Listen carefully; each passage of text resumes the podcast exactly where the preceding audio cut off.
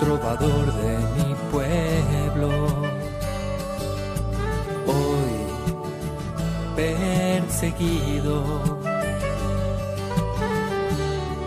por servir al Señor.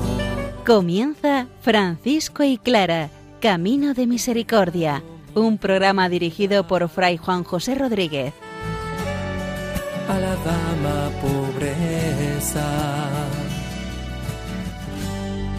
Para poder estar más cerca de Dios. Yo, Clara, Un saludo fraterno de paz y bien, hermanos. San Francisco pone nombre a la familia, a la orden de los hermanos menores. Y el biógrafo oficial de la orden franciscana, Fray Tomás de Celano, les dice a los hermanos menores cómo deben ser.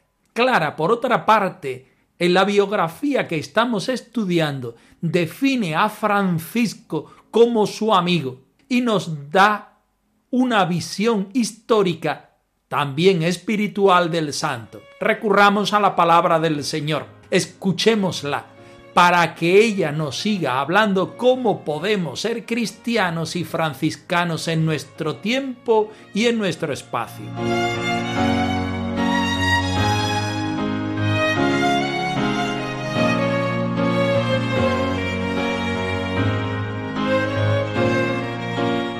Del Evangelio de San Mateo. El que quiera ser grande entre vosotros, que sea vuestro servidor, y el que quiera ser primero entre vosotros, que sea vuestro esclavo, igual que el Hijo del Hombre no ha venido a ser servido, sino a servir y a dar su vida en rescate por muchos.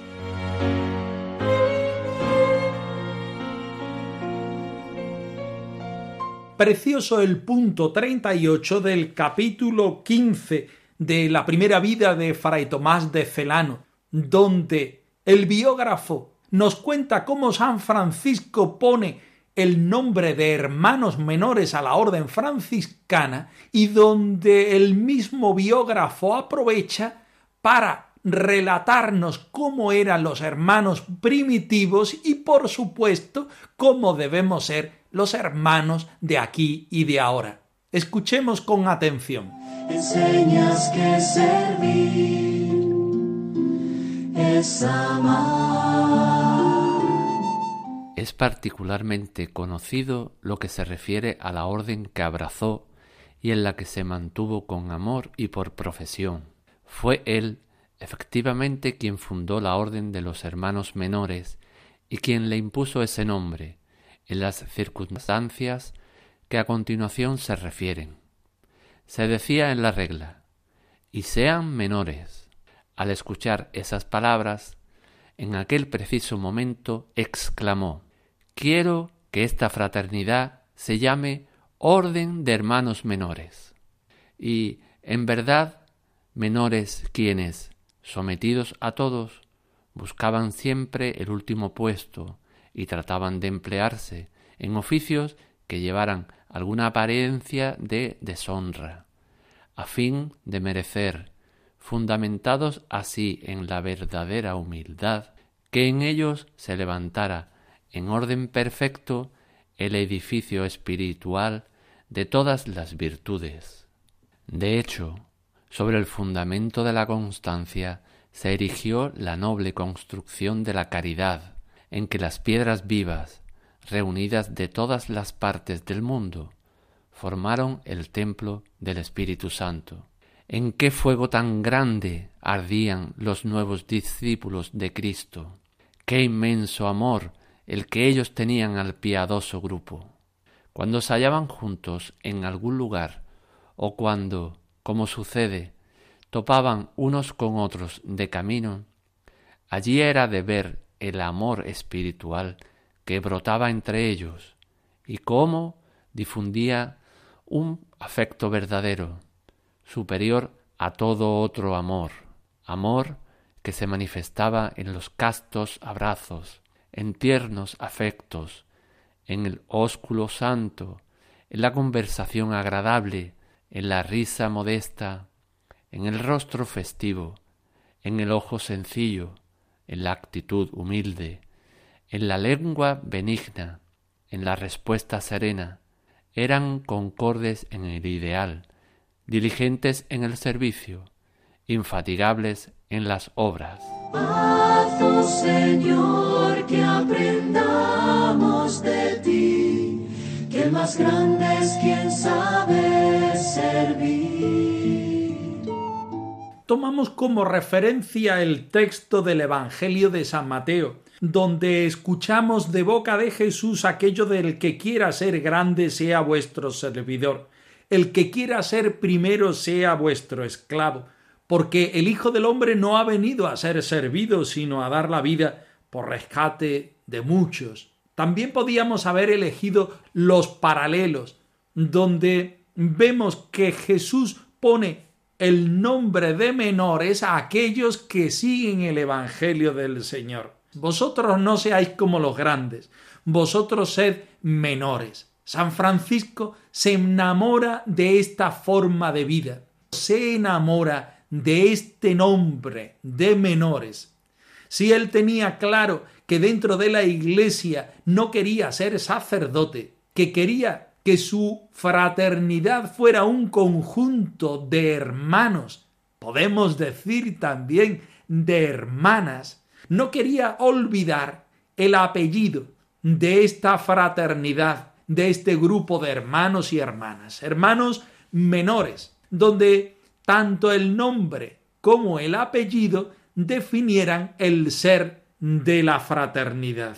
Menores porque el Hijo del Hombre no ha venido a ser servido, sino a servir, porque no ha querido llamarse Padre, jefe ni maestro, porque el Hijo del Hombre, Jesucristo nuestro Señor, quiere ser hermano de nosotros e hijo del Dios Padre Celestial. También nosotros estamos llamados a vivir esta grandeza del Evangelio en recipientes pequeños, con humildad grande, sí, pero sintiéndonos pequeños, porque el acento no está puesto en nosotros, sino que el acento está puesto en el Señor, porque el Señor se desarrolla como Padre, porque Jesucristo se desarrolla como Hijo, y nosotros somos hijos en el Hijo y hermanos de nuestro Señor Jesucristo. Y al ser hermanos de nuestro Señor Jesucristo,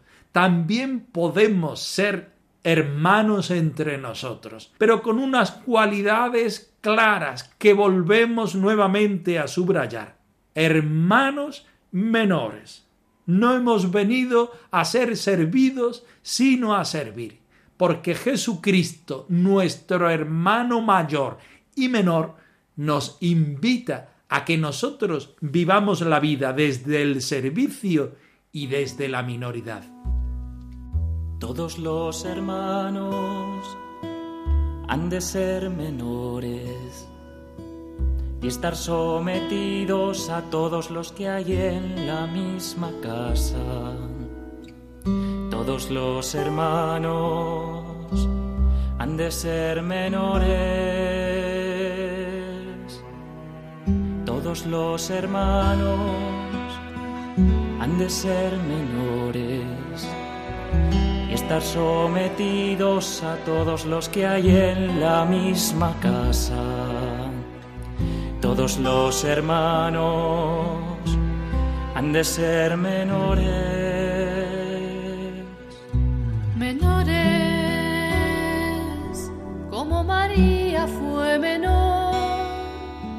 Menores, como Cristo fue menor el último, el servidor, el salvador del universo fue menor. Menores,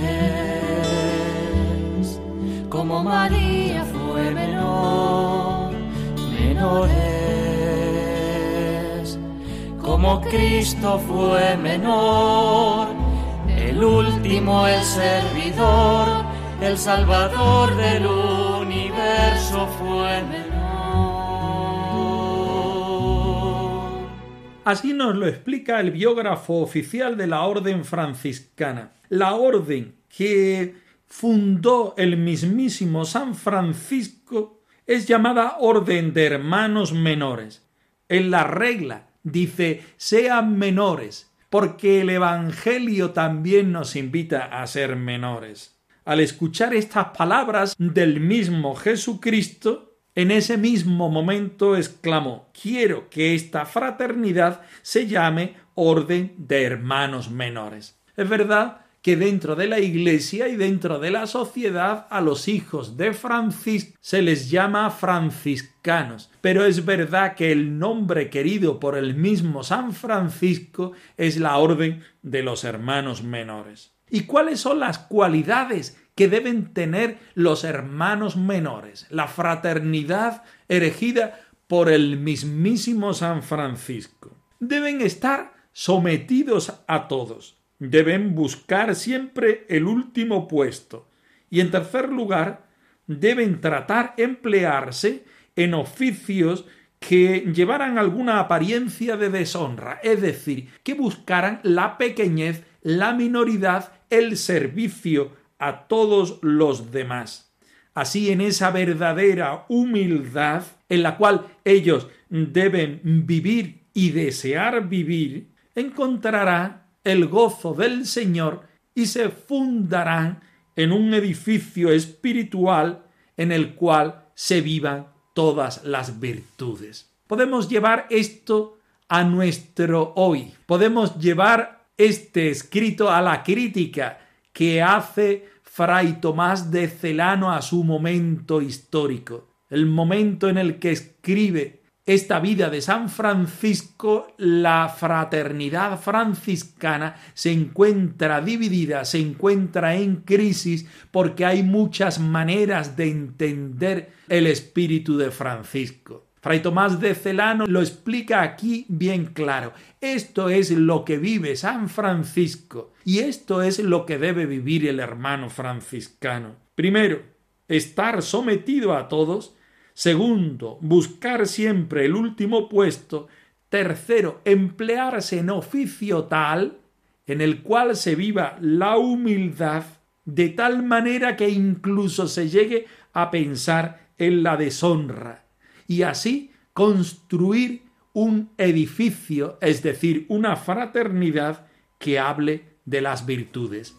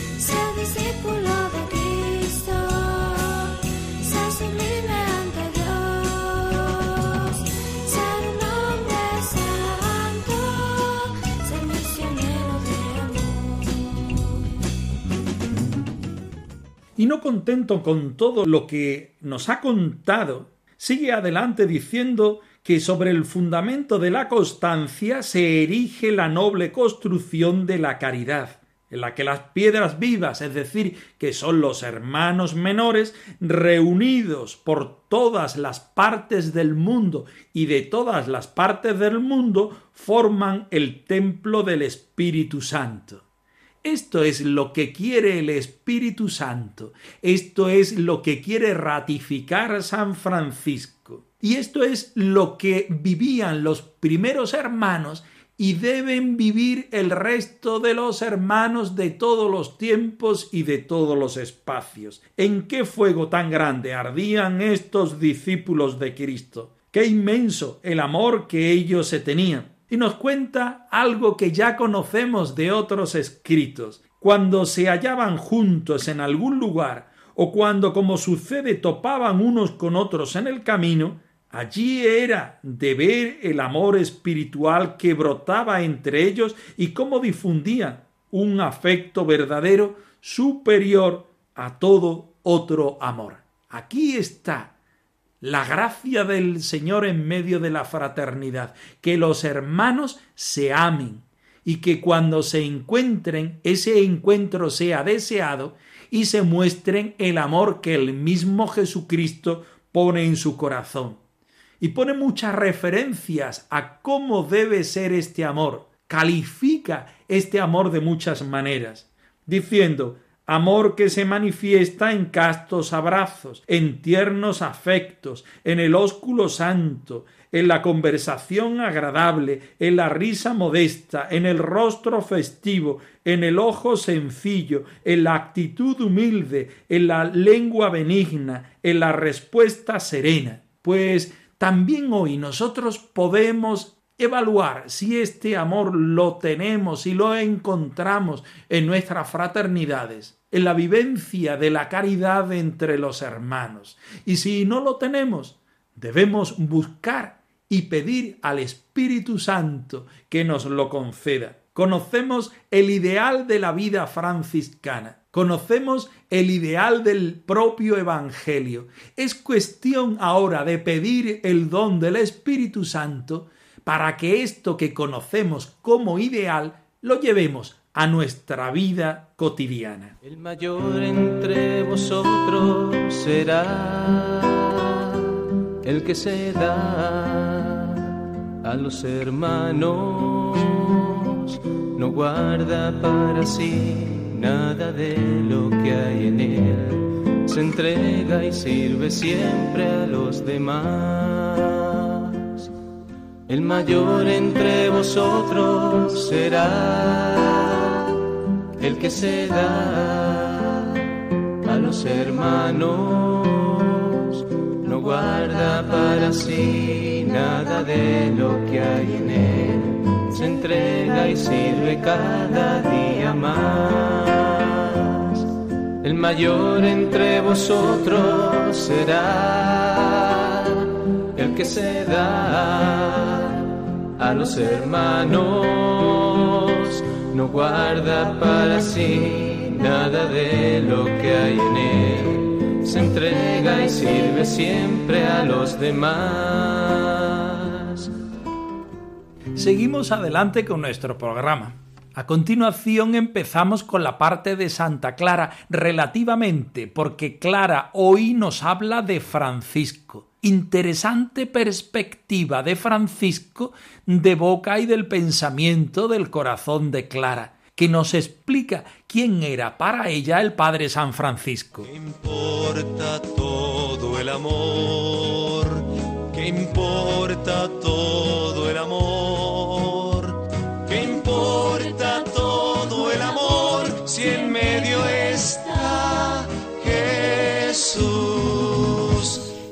Francisco de Asís, mi amigo del alma, nació el año 1182.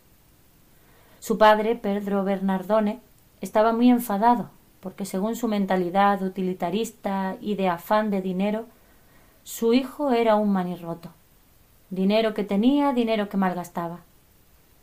Él lo quería rico, con títulos de caballero y fama. Su padre se había gastado una fortuna para que Francisco sobresaliera por encima de los demás en el vestir y las armas para ir a la guerra entre Perusa y Asís. Estos planes pomposos y vacíos se hundieron cuando Francisco cayó prisionero en Perusa. Allí en la cárcel enfermó gravemente. Cuando volvió a su casa no parecía el mismo, débil, desilusionado. Iba por la calle ofuscado. Pica, su madre, se deshacía en atenciones a su hijo. Quería que recobrase la cordura para evitar conflictos con su padre. A Francisco el negocio de su padre cada vez le aburría más. Ya no hacía jolgorio con sus amigos, ni le oían cantar por las calles. Los vecinos y la gente del pueblo se burlaban de él cuando lo veían sin oficio ni beneficio. A veces le había visto en la iglesia muy atento a la lectura del Evangelio. A mí me despertaba interés y pensaba que quizás estaba viviendo alguna cosa importante en su interior, pero no osaba decirle nada. Tampoco era bien visto que una chica hablase con un hombre fuera de casa. Él era doce años mayor que yo. ¿Qué importa todo el amor? ¿Qué importa todo el amor?